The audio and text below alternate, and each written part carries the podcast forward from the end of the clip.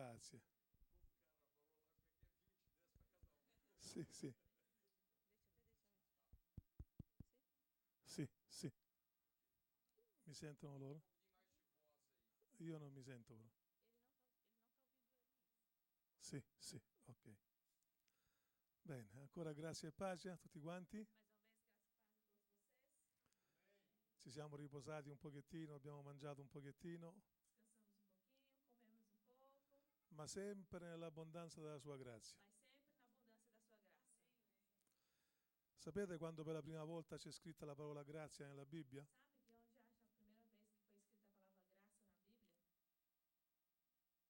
Ma come viviamo nella grazia? Non sappiamo questo com'è? E? Genesi capitolo 6, versetto 8. Gênesis capítulo 6, versículo 8. Dice che Noè trovò grazia agli occhi del Signore. Genesi 6, 8. Gênesis 6, 8. Il nome Noè vuol dire riposo. Questo versetto dice, e il riposo trovò grazia. Dove c'è riposo c'è grazia. E dove c'è grazia c'è riposo. Dì alla persona che è vicino a te, riposati nel Signore. Diga a pessoa que está ao seu lado, descanse no Senhor. Quando ascoltate la parola di Dio vi dovete riposare. Noi lavoriamo e voi vi riposate. Amen? Amém? Bene, grazie a tutti voi che siete qui. E voglio riprendere il discorso che abbiamo lasciato prima, eh, che Dio non può punire i suoi figli con malattie e con incidenti.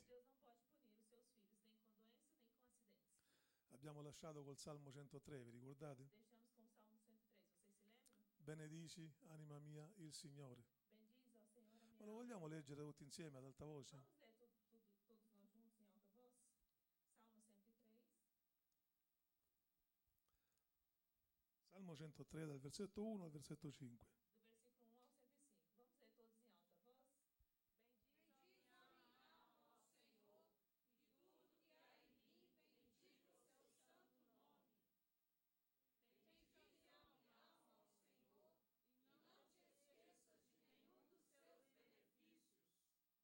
e tudo que há em mim, bendiga o seu santo nome. Bendize a minha alma ao Senhor, e não te esqueças de nenhum dos seus benefícios. É Ele quem perdoa todas as suas iniquidades e quem sara todas as suas enfermidades. Quem retira a tua vida da cova, quem te coroa de benignidade e de misericórdia. Quem te supre de todo bem, de sorte que a tua mocidade se renova como a Amen. Benedici, anima mia, il Signore. Senhor. Allora, una domanda che spesso fanno le persone, fazem, specialmente le persone che vivono sotto la legge, mi dicono, Pastore Vincenzo, spiegami Ebrei capitolo 12, versetto me 6. explique Hebreus 12, 6, 6. leggiamo qui.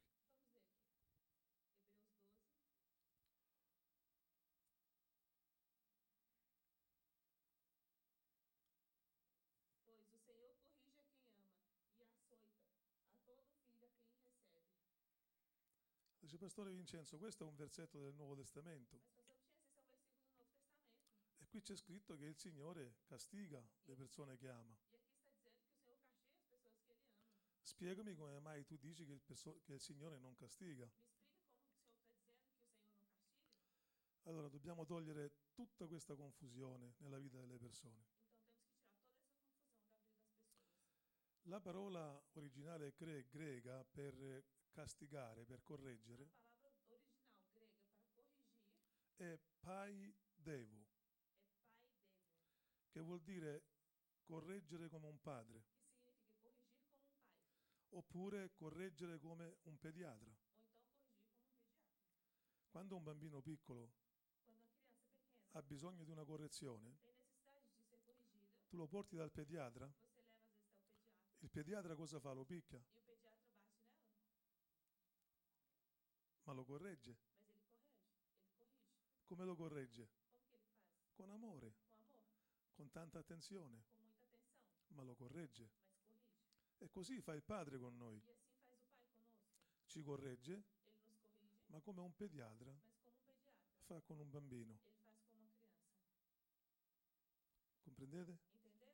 Questa è la correzione sotto la grazia. Se continuiamo a leggere il versetto 7,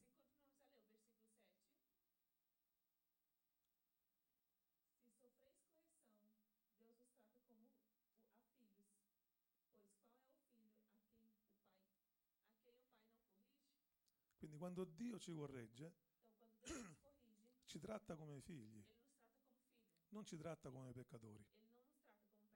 Nel vecchio patto la correzione era quella.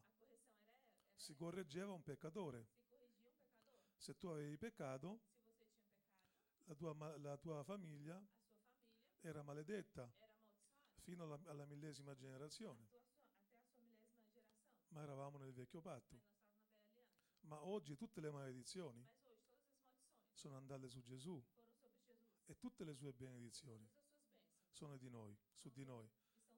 Certo che il Signore ci corregge, ma ci corregge come un padre fa con un figlio, come un pediatra fa con un bambino. Ora io ho detto a questa persona, Aí eu disse, eu respondi a essa pessoa. tu hai figli?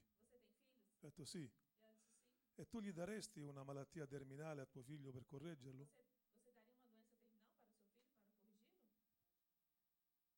Chi di noi darebbe a suo figlio una malattia terminale per correggerlo? E se noi che siamo genitori terreni non facciamo questo, come lo può fare il? Padre Celeste? Se noi che siamo, tra virgolette, cattivi,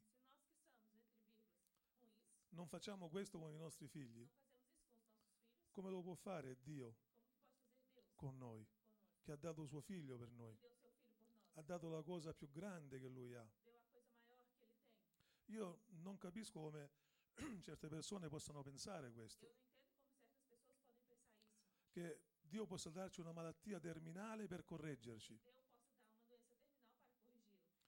Altri mi hanno detto, a volte Dio mi dà una malattia per insegnarmi la pazienza. Ah.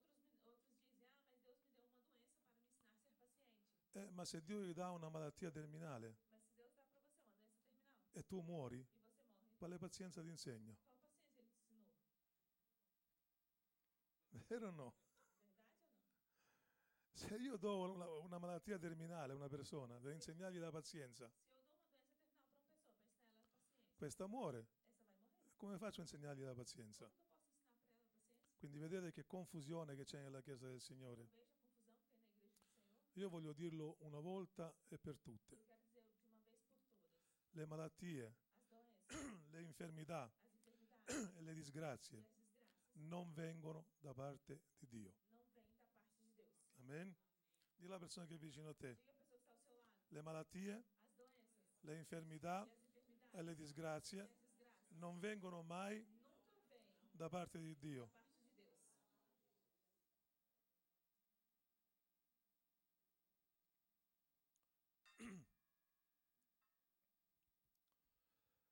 Tanti dicono sì, disciplino i miei figli per insegnargli il futuro. E una disciplina è utile per il futuro, ma non c'è futuro quando tuo figlio è morto. Che futuro gli insegni? Tuo figlio è morto, non ha più futuro. Quindi Dio è arrabbiato con il peccato. Sì. Dio è arrabbiato contro il peccato. Sapete, il pastore Vincenzo è arrabbiato contro il peccato. Io odio il peccato, ma non mi aspetto giudizio da parte di Dio. Io mi aspetto grazia, mi aspetto amore. È vero, Dio è anche giudice, ma il primo posto nel suo cuore non è il giudizio, è il perdono, è la giustizia. Sapete, nel cuore di Dio, al centro del cuore di Dio, non ci sono i comandamenti. Al centro del cuore di Dio c'è suo figlio. Capite?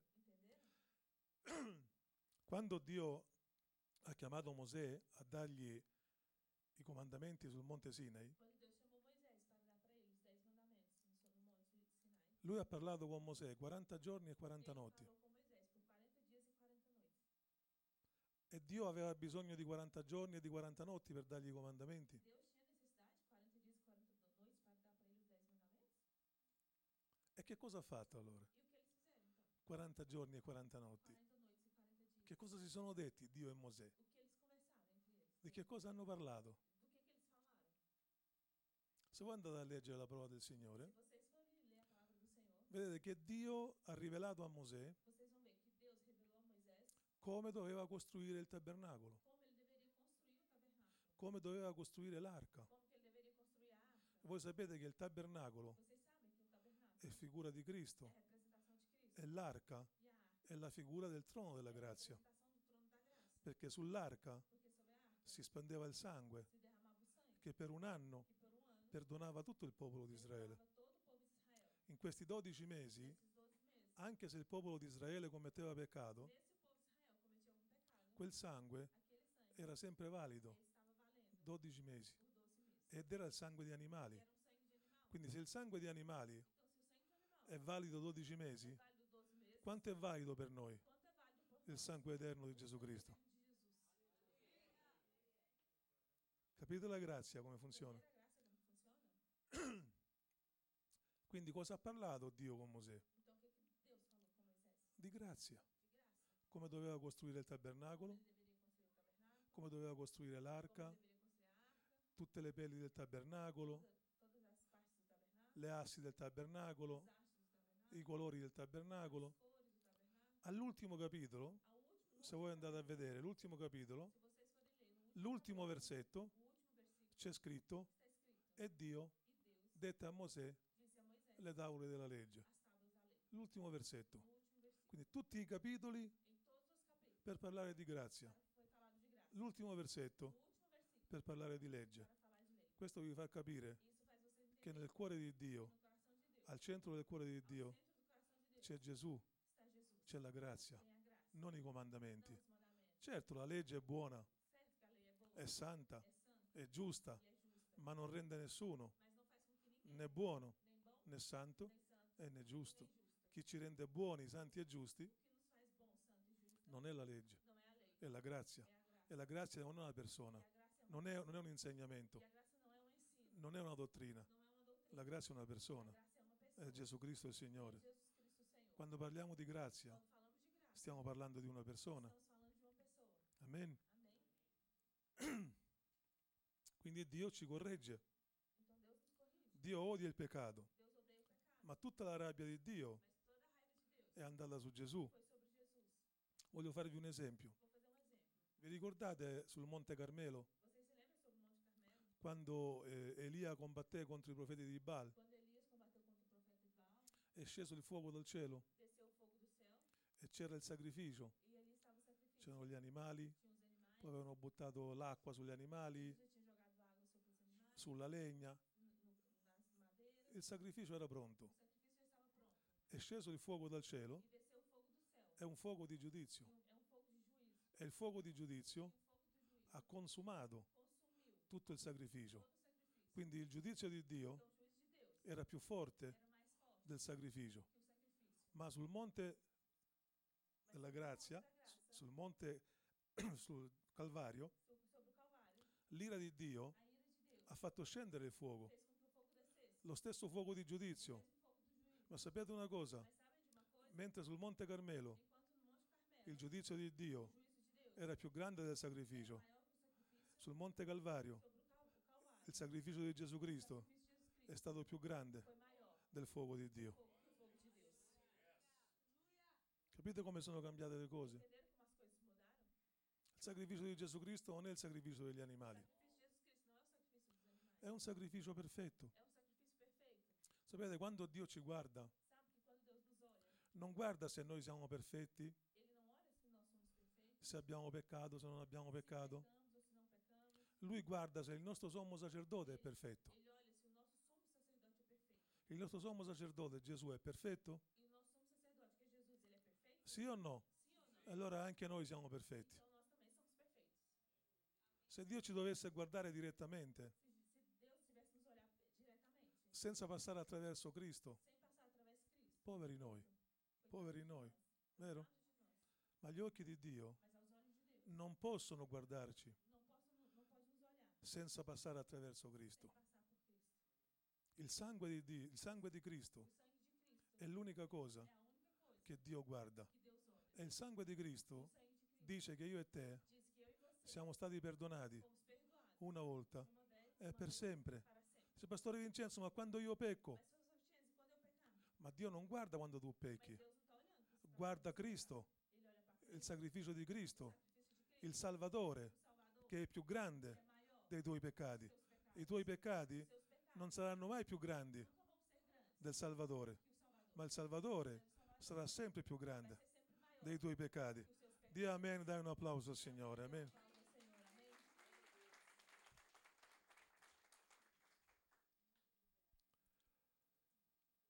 amém? Quindi il trono del Signore, il trono del Signore è un trono di giustizia, ma nel cuore del Signore c'è un cuore di grazia. Poi voglio dirvi anche un'altra cosa, mentre pensavo così. Molti di voi sanno cosa succede in tanti posti del mondo, a parte gli ospedali che sono pieni di malati terminali. Ma noi sappiamo quanta prostituzione c'è in giro,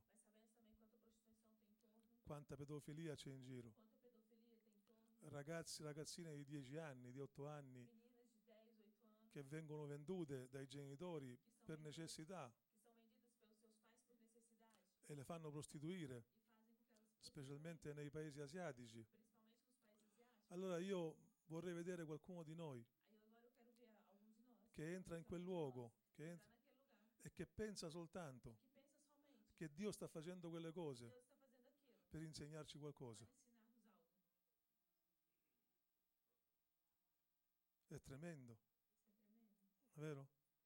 E un'altra cosa che voglio dirvi, molti insegnamenti ci dicono che Dio ci porta nel deserto per insegnare. Io ho sentito tanti insegnamenti che dicono è il deserto, que dizem "Ah, o deserto è la scuola di Dio. No, il deserto è la scuola del diavolo,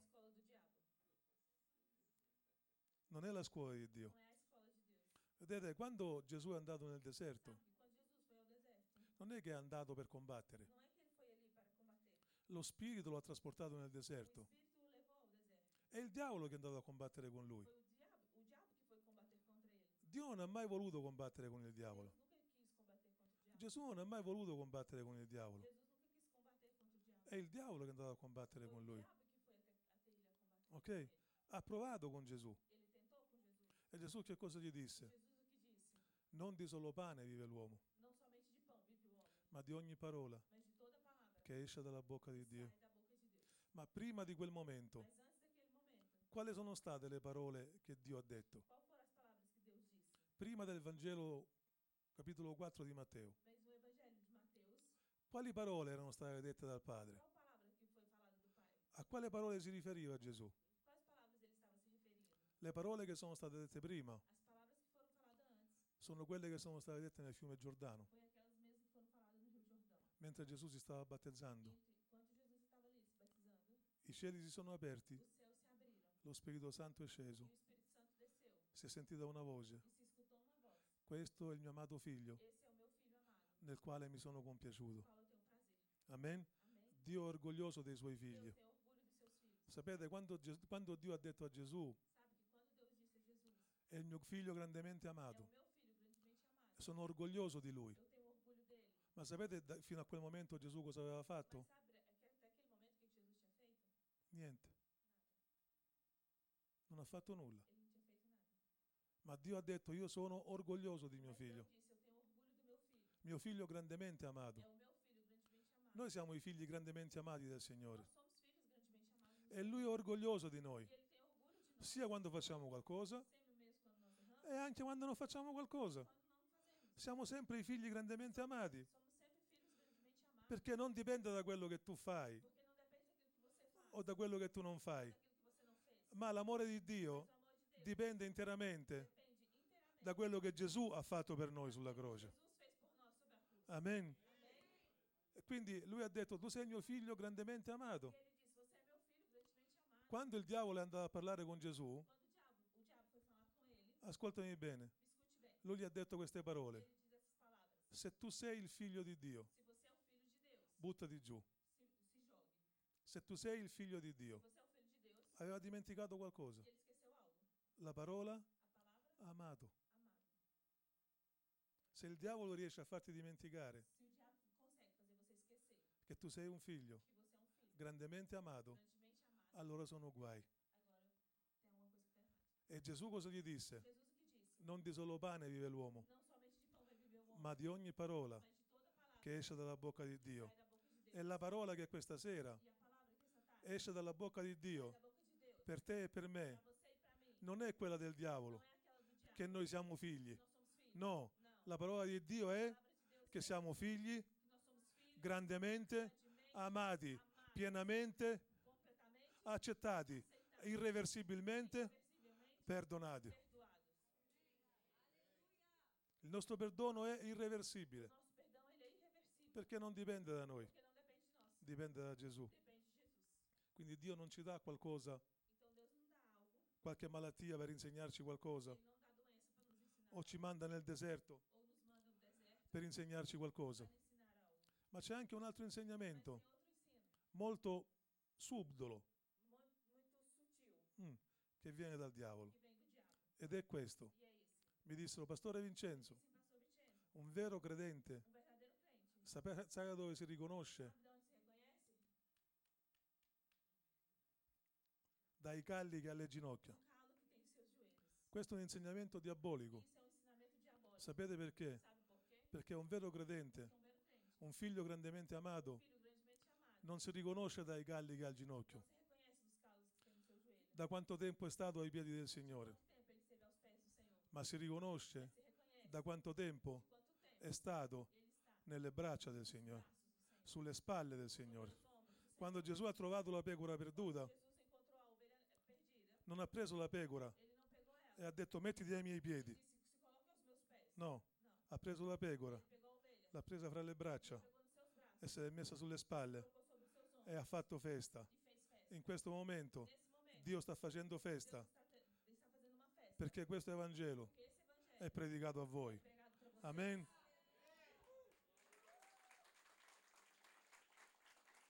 Allora, Pastore Vincenzo, tu non credi alla santità di Dio? Sì, io credo alla santità di Dio. Dio è tre volte santo, Deus, ele é três vezes santo. Ma la santità di Dio non è mai contro di te, ma è sempre a tuo favore. Non è mai contro di noi, ma è sempre per noi. L'Evangelo della grazia, la buona novella, è una buona notizia per noi e mai per il diavolo. Capite? Certo che credo nella santità di Dio, ma quando io vado ai piedi del Signore, Quando eu vou aos pés do Senhor, prima sono fra le sue braccia, poi vado sulle sue spalle. Quando mi sento grandemente amato, che Lui mi poggia per terra, allora io vado ai suoi piedi, mi aggrappo ai suoi piedi, me li stringo forte, vedo il segno dei chiodi, Ho detto Signore, tu sei bello tutto, dalla testa ai piedi, sei tutto bello, i tuoi piedi sono meravigliosi. Tu sei il mio Dio, il mio Signore, il mio Salvatore. È con questa attitudine che vado ai suoi piedi, non con un'attitudine di paura e di santità, assolutamente no. Tu puoi stare tutta la vita ai suoi piedi, ma non vai mai né nelle sue braccia e neanche sulle sue spalle. Ma se tu sei sulle sue spalle e sulle sue braccia, quando scendi ti butti ai suoi piedi. Capite? Il sommo sacerdote di Israele aveva un pettorale e sul petto c'erano, c'erano incise le 12 tinha pietre con i 12 nomi delle tribù di Israele. Israel Sul petto. Cosa vuol dire? Il sommo sacerdote nell'Antico Testamento. aveva i nomi Ele tinha os nomes delle dodici tribù di Israele sul suo petto, sul suo cuore, non sulle sue gambe, sul suo petto, sul suo cuore. E ancora, il sommo sacerdote dell'Antico Testamento aveva altre dodici pietre, tinha outras 12 pedras, dodici pietre di onice. 12 pedras de Era una pietra preziosa, si chiama onice. Sapete, si mettevano sei su una spalla Se colocava seis no ombro, e sei sull'altra. Sei nomi su una spalla. E sei nomi su un'altra. La pecora va sulla spalla. Perché sulla spalla noi, se- noi sentiamo la forza di Dio. Ma poi le pecore vanno sul cuore. Perché sul cuore noi sentiamo l'amore di Dio. E quando tu senti la forza del Padre e l'amore del Padre, tu ti butti ai suoi piedi você se imediatamente se lo abbracci e lo ami sempre di più. Dai un applauso forte al Signore.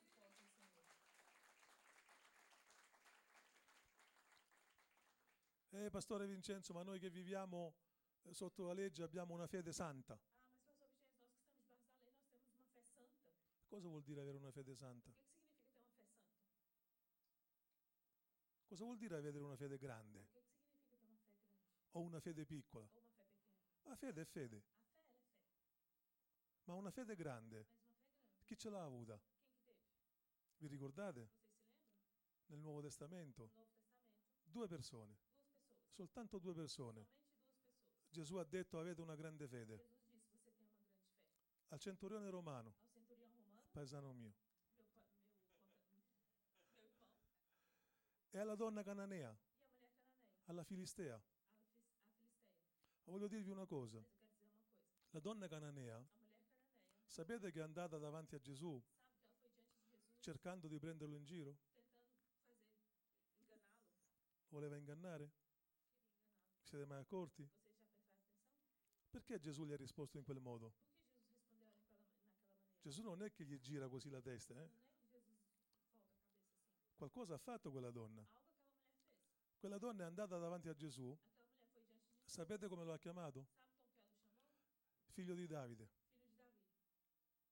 Ma i cananei non potevano usare questo termine. È un termine che potevano usare soltanto gli ebrei. Siccome questa donna era cananea e ha pensato, lui è ebreo, non fa il miracolo a una cananea. Quindi mi fingo ebrea, così lui mi fa il miracolo. Ok? Figlio di Davide. E Gesù ha detto, con me non si scherza. Jesus comigo não se diz. Tu non fai, tu non fai parte del- degli ebrei, fai parte di un altro popolo. E lei ha capito, E detto, con Gesù l'inganno non paga, vero?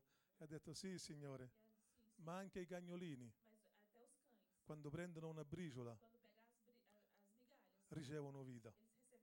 E il Signore gli ha detto, adesso, grande è la tua fede. Quando non fingi, Quando você não está mentindo, la tua fede è sempre grande. Ma quando fingi, la tua fede è sempre piccola.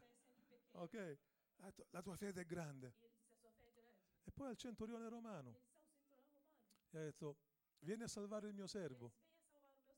E il centurione gli ha detto, basta che dici una sola parola E il mio servo sarà guarito. e Gesù gli ha detto, in Israele non ho trovato mai eu não encontrei nenhum una fede così grande. Quindi il centurione romano e la donna cananea, gli unici ai quali Gesù ha detto che hanno una grande fede, dovevano avere qualcosa in comune. Che cosa avevano in comune? Qualcosa. Lui era romano e lei era cananea. Cosa avevano in comune?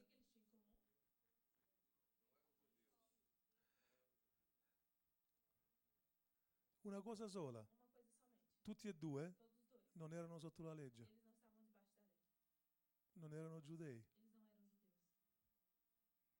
Gesù non ha mai detto a qualcuno che è sotto la legge Jesus nunca disse a nenhum que estava debaixo da lei. la tua fede è grande. Sua fé é grande. Ma queste due persone Essas duas pessoas che non vivevano sotto la não legge, viviam debaixo da lei. sono- non sono andate da Gesù Elas não foram até Jesus pensando di poter ottenere qualcosa. pensando de obter algo. Sì, la donna sì, ma Gesù subito l'ha messo a posto. Quindi sono andate da Gesù soltanto con il desiderio di ricevere per grazia. E Gesù ha detto, chi viene a me con il desiderio di ricevere soltanto per grazia, questa è una grande fede. Eh, Pastore Vincenzo, ma io ho una fede santa, Sabe, pastor Michele, eu tenho uma fé santa. Perché Dio è tre volte santo. Nel, sotto la legge era tre volte santo. E io ho una fede santa. Cosa mi rispondi? Io, detto, io non ti rispondo niente. Ti faccio rispondere dalla parola del Signore. Mettiamo Giuda al versetto 20. Judas, versículo 20, eh, capítulo, versículo 20. Giuda al versetto 20, un solo capitolo. Judas, versículo 20. Guardate adesso, eh.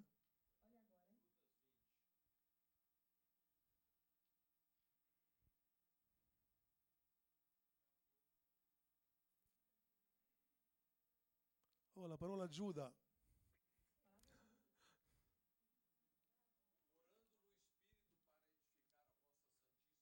Palavra de Deus.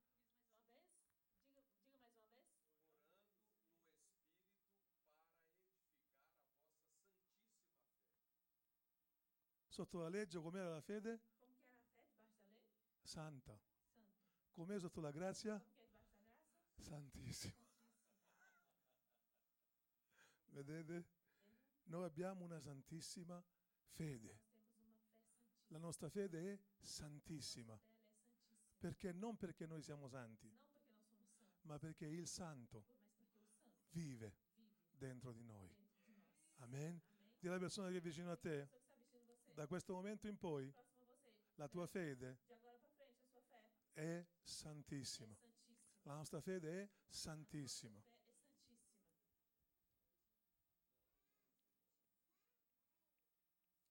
Quindi non è che noi andiamo in cielo perché siamo buoni.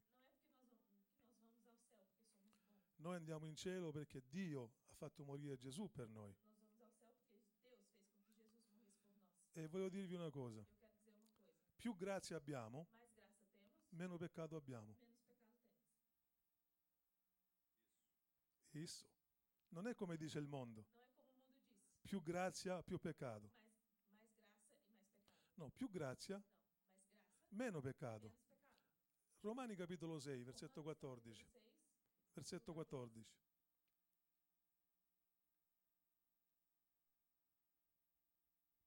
Pois o pecado não terá domínio sobre vós, porquanto não estáis debaixo da lei, mas debaixo da graça.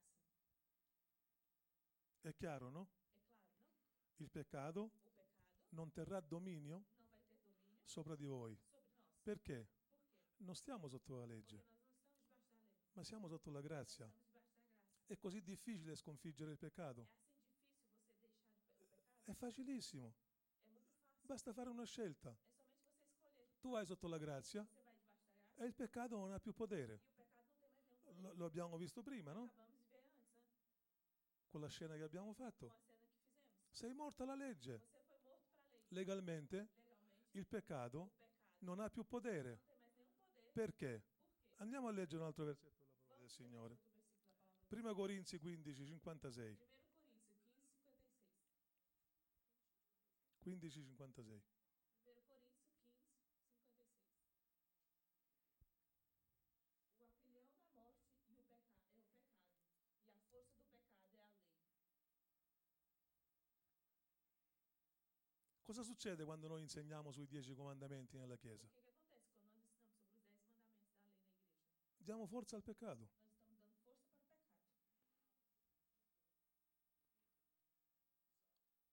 È così. Dobbiamo conoscerli i dieci comandamenti. Temos que conhecer os 10 mandamentos. Ma insegnare i dieci comandamenti, ascoltatemi bene, e mica ci vuole lo Spirito Santo per insegnare i dieci comandamenti. Claro que não, não temos necessidade do Espírito Santo para nos ensinar os 10 mandamentos. Anche le persone che sono nel mondo conoscono i comandamenti. pessoas que estão no mundo, elas também conhecem os 10 mandamentos. per insegnare alle persone e dire se tu commetti peccato vai all'inferno,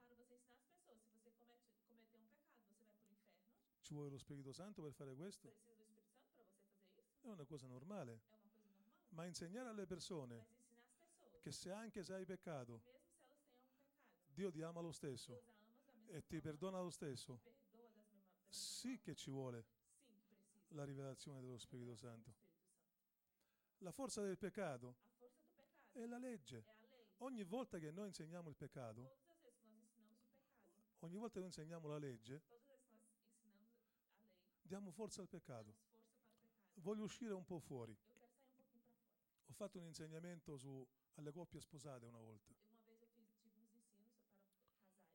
Sapete perché falliscono i matrimoni? Sabe por que os casamentos falham? Non è perché i coniugi peccano oppure perché litigano oppure perché no, eh, ma perché continuano a vivere ancora sotto la legge. E quando un matrimonio continua a vivere sotto la legge, dà forza al peccato. e l'adulterio entra nel matrimonio. La rabbia, la lite entra nel matrimonio. Per salvare un matrimonio è semplice. Spostati dalla legge e entra nella grazia. E il peccato non avrà più potere, perché il comandamento dice non commettere adulterio. Certo, Claro. io posso anche non commettere adulterio, ma questo non vuol dire che amo mia moglie. Posso anche non commettere adulterio per paura di perdere la famiglia, Por medo de perder a minha família. Per paura di perdere i figli, per paura che c'è una legge che poi mi punisce. Sono fedele a mia moglie per paura, ma questo non vuol dire che la amo. Ma Gesù ha una legge, si chiama la legge della libertà, ancora più alta. La grazia non dice mai non commettere adulterio, ma la grazia dice ama tua moglie come Cristo ama la Chiesa. E questo è amore. La grazia è molto più grande della legge. La legge è stata data per mezzo di Mosè. E guardate bene, vi faccio una rivelazione di grazia. Sapete che Dio non ha mai dato la legge a Mosè direttamente? Sabe que Deus ele nunca deu a lei diretamente para Moisés? Gesù ha dato la legge agli angeli e gli angeli l'hanno portata a Mosè. Leggete la lettera agli ebrei. Gesù non l'ha data direttamente. Dio non l'ha data direttamente. Questa legge è stata promulgata da angeli, quindi è stata data. Non è una cosa personale, è impersonale, ma la, ma la grazia è venuta. Venuta cosa vuol dire? Io sono venuto. Una persona è venuta, è una cosa personale, è una relazione personale. La grazia, ve- la, gra- la legge è vera, ma la grazia è verità. Quando noi diciamo alle persone leggi la parola di Dio, Deus. la parola di Dio è tutta ispirata. I dieci comandamenti sono parola di Dio, são palavras de Deus. Ma è legge. Ma la fede viene dall'udire la parola di Cristo. La parola di Dio è tutta ispirata, ma è anche legge. La parola di Cristo è tutta ispirata, ma è grazia. La fede viene dall'udire la parola di grazia. Tutta la parola è ispirata da Dio. Io sono pienamente convinto. Ma c'è prima della croce, durante la croce e dopo la croce. Dopo la croce. Noi non siamo più come prima della croce. O mi sbaglio? Siamo diversi, parliamo in modo diverso, ragioniamo in modo diverso. E anche così la predicazione deve essere diversa. Non possiamo predicare, non possiamo predicare prima della croce, durante la croce e dopo la croce allo stesso modo. Per esempio, non vi scandalizzate, perché penso che soltanto predicando la grazia integrale noi riceveremo un cambiamento integrale. Io amo il Padre nostro. Quanti amano il Padre nostro? La, la preghiera del Padre nostro. È bellissima. La mia domanda è, è una preghiera sotto la grazia?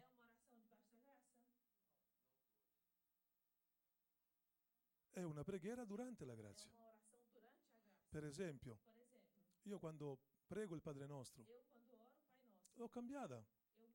La mia, la mia preghiera l'ho cambiata. Non posso più dire, e rimettimi i miei debiti, rimettimi i miei peccati, come io li rimetto ai miei debitori. Ma, Gesù, ma Dio dice, ma i tuoi peccati, io già li ho rimessi.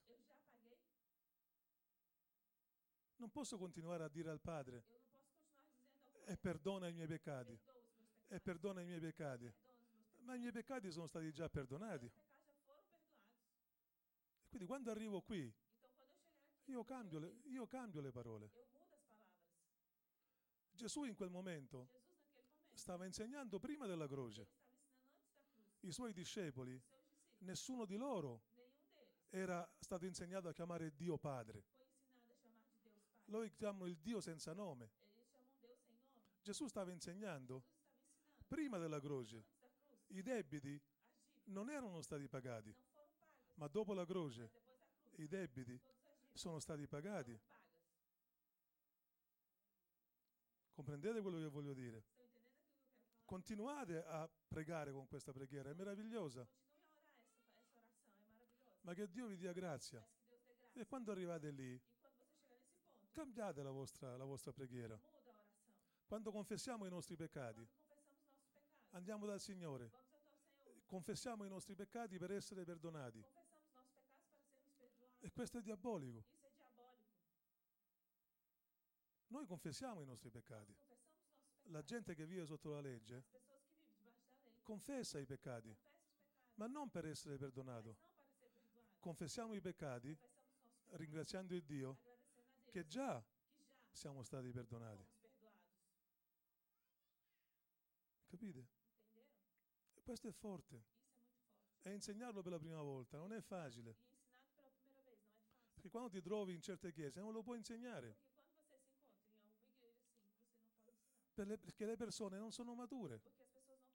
Ma grazie a Dio io mi trovo in una chiesa con un pastore maturo, con delle persone mature e posso predicarle queste cose. In tante chiese non posso predicare sul sacerdozio di Melchisedec. Sapete perché? Perché Melchisedec è sempre accompagnato da qualcosa. Sapete da che cosa? Dalla decima. E in tante chiese non lo posso predicare perché amano Melchisedec, ma non amano dare la decima. Ma la decima? E Melchisedec? Stanno insieme, ma ancora non sono maturi. E non puoi predicare. Ma io ringrazio Dio perché questa sera mi sto aprendo davanti al Signore. Quando andiamo davanti al Signore, confessiamo i nostri peccati, ringraziandolo che già siamo stati perdonati. E ancora un'altra cosa, visto che siamo in tema di preghiera. Quando ci mettiamo a pregare, non incominciamo mai a confessare i peccati e neanche a ringraziando. Ogni volta che incominci a pregare, parla a Dio della bellezza di Gesù.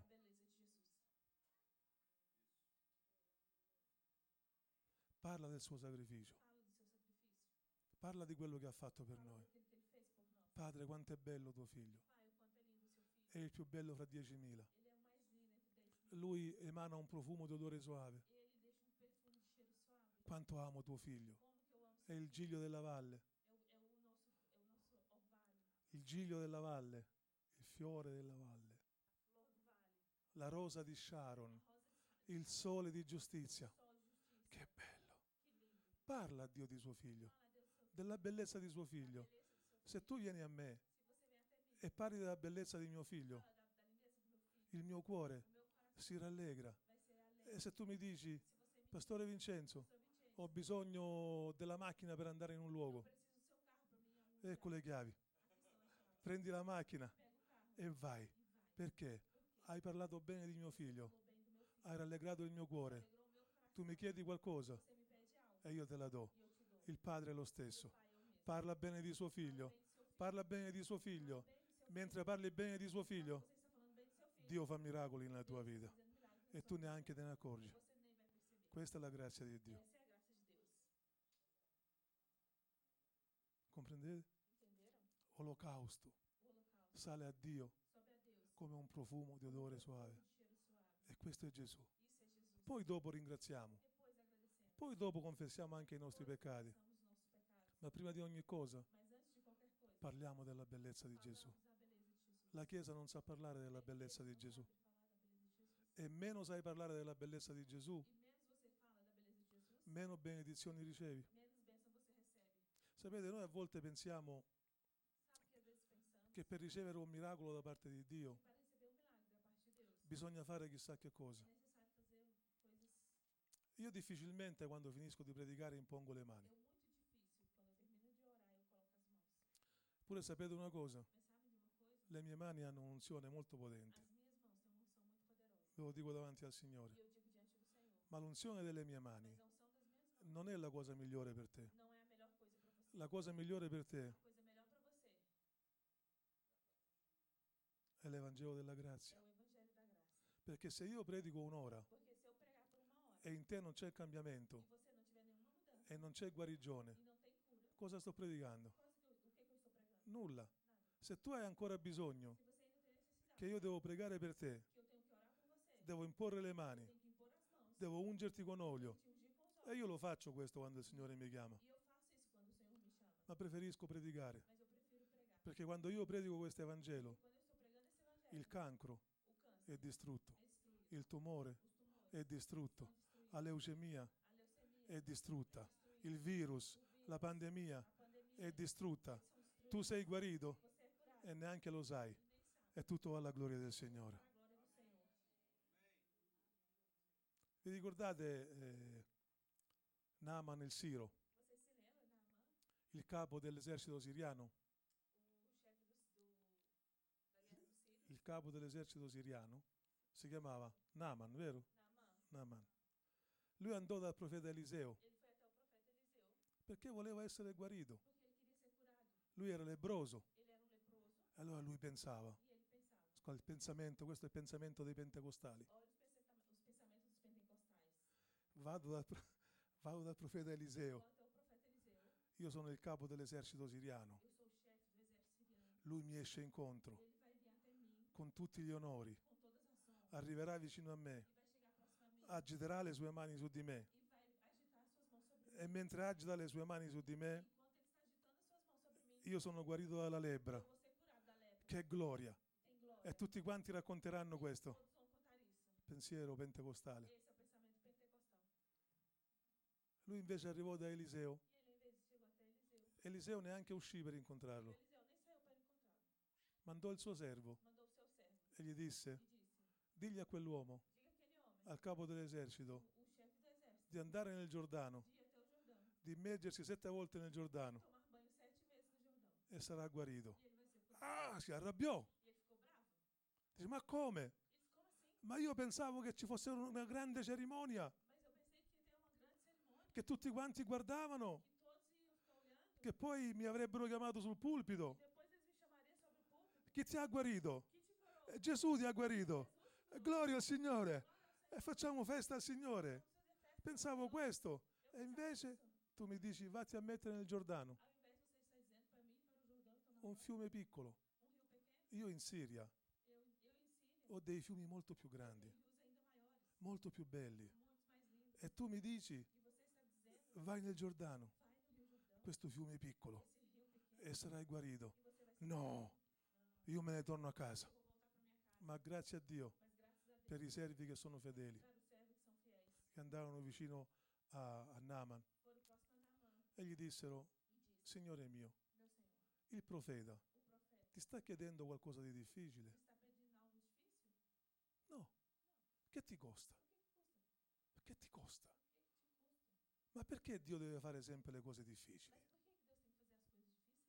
Ma perché i miracoli devono essere sempre cose difficili? I miracoli sono cose normali.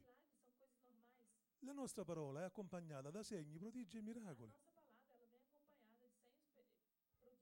Ma chi ha detto che io li devo vedere? Io devo credere che in questo momento Dio vi sta guarendo. Se poi Dio ce li vuole far vedere, gloria a Dio.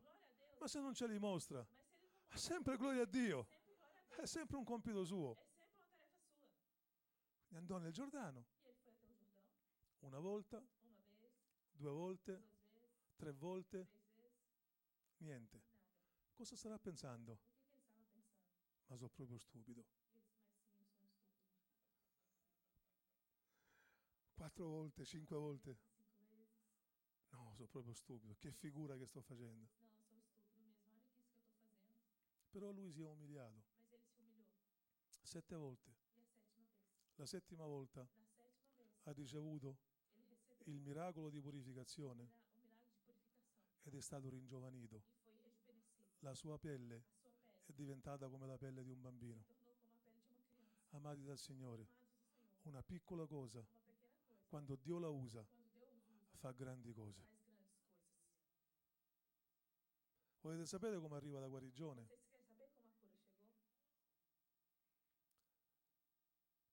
Io so che voi fate la cena del Signore,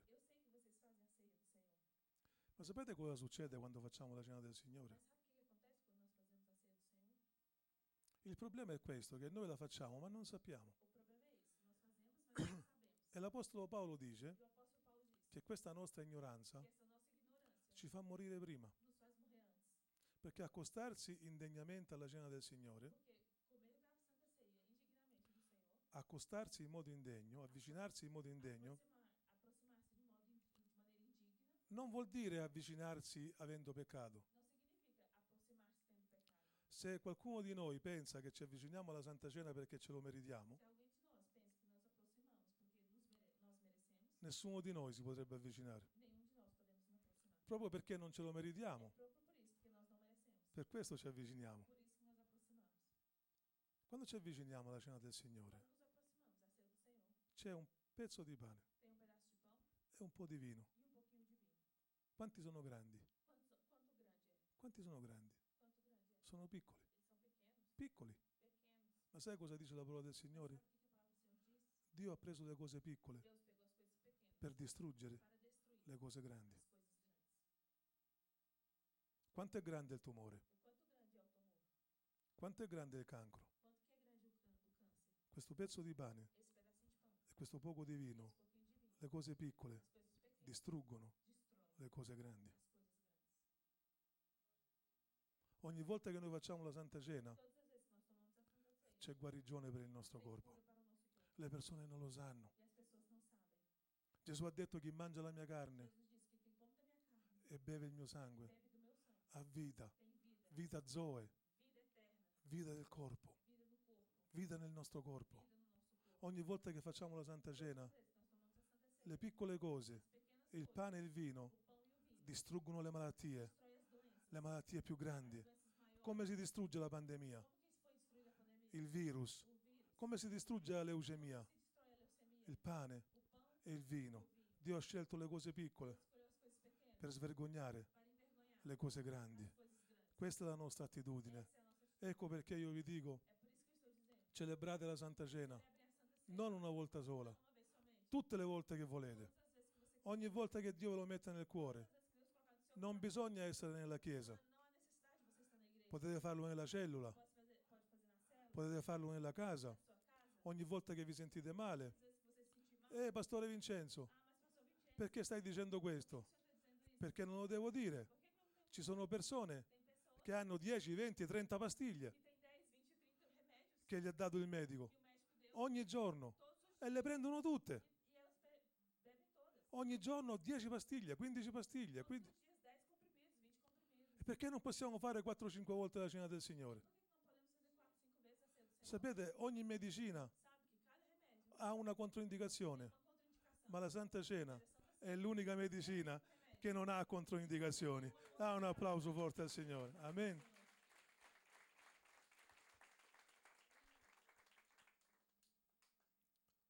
Sono uscito fuori dal tema, ma va bene lo stesso. Ho detto? Ok. C'è anche un'altra cosa che, non si- che spesso non si fa più nella Chiesa. L'unzione, l'unzione dell'olio. Perché è importante? Perché Dio benedice sempre tre cose, anche sotto la legge. Dio benedice tre cose, grano, vino e olio. Vero o no? Grano, vino e olio. Sono sempre insieme. Perché? Il grano rappresenta il corpo di Cristo, è stato schiacciato. E dal grano abbiamo il pane. Il vino e l'uva. È stata schiacciata, dall'uva abbiamo il vino, ma l'olio è lo stesso. L'olio è la potenza dello Spirito Santo, óleo é o, é a- é o poder do Espírito Santo. È l'unzione, ma rappresenta anche il corpo di Cristo, perché l'oliva è schiacciata, il corpo di Cristo è schiacciato. Quindi grano, vino e olio vanno sempre insieme. Adesso non ho il tempo di mostrarvelo con i versetti perché mi prenderei troppo tempo, ma nell'Antico Testamento, quando un sacerdote veniva consacrato, quando o sacerdote ele vinha consagrado. Quanti sacerdoti sono qui questa sera? Tutti, siamo un popolo di sacerdoti. Come veniva consacrato? Veniva preso il sangue e veniva unto il lobo dell'orecchio destro, il dito pollice della mano destra e il dito grosso del piede. Questa era la consacrazione dei sacerdoti. L'orecchio perché? Consacrazione nel sentire, consacrazione nella forza, consacrazione nel cammino. Ok? Questa era la consacrazione del sacerdote. Ma c'era anche un'altra purificazione che si chiamava la purificazione del lebroso. La purificazione del lebroso si faceva con l'olio era feita com óleo che era nel, nel santuario. E sapete dove si metteva l'olio? Sullo stesso posto, sull'orecchio destro, sul pollice della mano no destra e sul dito mignolo del piede, sul dito grosso del piede. Questo che cosa vuol dire? Che se noi, oltre al grano e al vino, oltre alla Santa Cena, oltre alla Santa Cena, facciamo anche la purificazione con l'olio, abbiamo o grano, vino e olio, guarigione e potenza e purificazione. Guarigione e purificazione. E a volte noi veniamo qui, ungiamo le persone con l'olio, non sappiamo neanche quello che facciamo. Ma nell'Antico Testamento ci sono tutti i dettagli tem todos os detalhes che poi sono rivelati nel Nuovo Testamento. Gesù cosa disse ai suoi discepoli? Andate in giro, guarite le persone nel mio nome. Ma i discepoli cosa facevano? Li ungevano anche con olio. E quando li ungevano con olio, sapete cosa succedeva? I demoni fuggivano. Metti una mano sul tuo cuore. Grano, vino e olio. Non devono mai mancare. La prossima volta, Dio piacendo, quando verrò qui, vi predicherò sul grano, sul vino e sull'olio.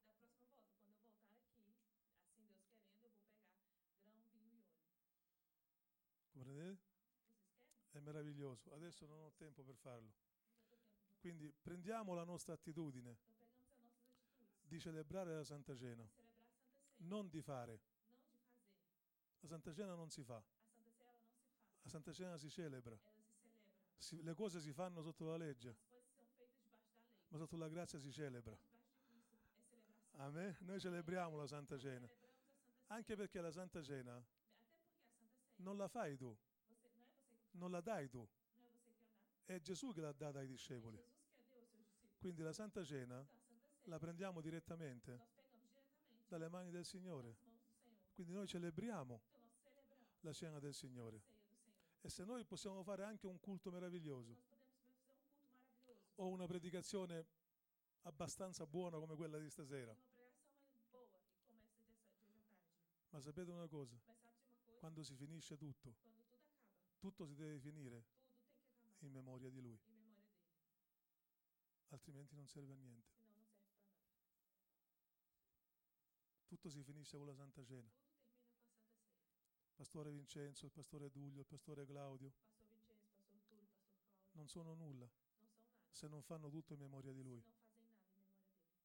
Ecco perché è importante fare la Santa Cena nelle cellule, nelle nostre case, con i nostri figli. Noi abbiamo una fede santissima. Sapete cos'è una fede santissima? È la stessa fede che aveva Pietro. É a mesma fé que tinha Pedro. Pietro passava, la sua ombra guariva.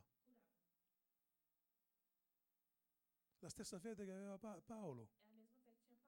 Prendevano gli indumenti di Paolo, toccavano le persone e guarivano. Noi abbiamo la stessa fede, la stessa santissima fede.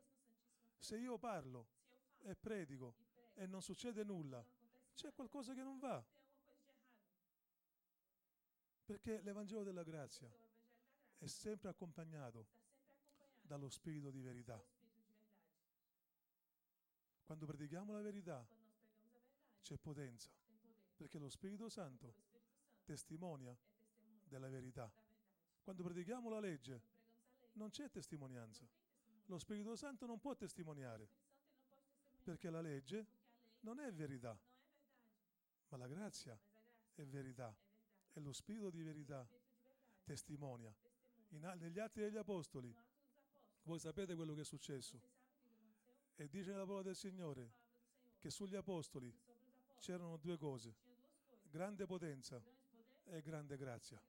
Di insieme a me, grande potenza e grande grazia. Quando predichi la grazia, la grande grazia, in mezzo a noi c'è anche grande potenza. Non c'è bisogno di invocare chissà che cosa. Predica grande grazia e Dio gli darà grande potenza. Stiamo sentendo la grande potenza di Dio? Io sto solo parlando, non sto facendo nient'altro. Voi state ascoltando, ma io sono sicuro che la vostra mente sta ricevendo miracoli questa sera. Non so se dobbiamo fare, a che ora dobbiamo fare la pausa. Allora, leggiamo questo versetto e poi facciamo la pausa. Vamos ler esse versículo e vamos ter uma pausa.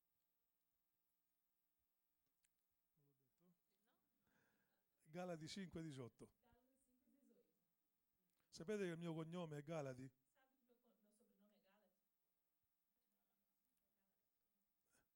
Eh? Io sono biblico pure col cognome. eu sou bíblico também, até com o sobrenome. Mas, se sois guiados pelo Espírito, não estáis debaixo da lei. Molti mi dicono, ma che cosa dobbiamo fare per uscire fuori dalla legge? Fatti guidare dallo Spirito. Quando ti- ti- lo, guida- lo Spirito Santo ti guida, non sei più sotto la legge. Eh, Pastore Vincenzo, io mi sforzo ma non riesco a uscire dalla legge.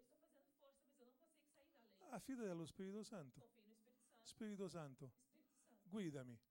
Tu sei lo Spirito di verità. Lo Spirito Santo viene, ti guida e nel momento in cui, nello stesso momento in cui lui ti incomincia a guidare, tu non sei più sotto la legge. Amen. Da un applauso al Signore, facciamo una pausa al Signore.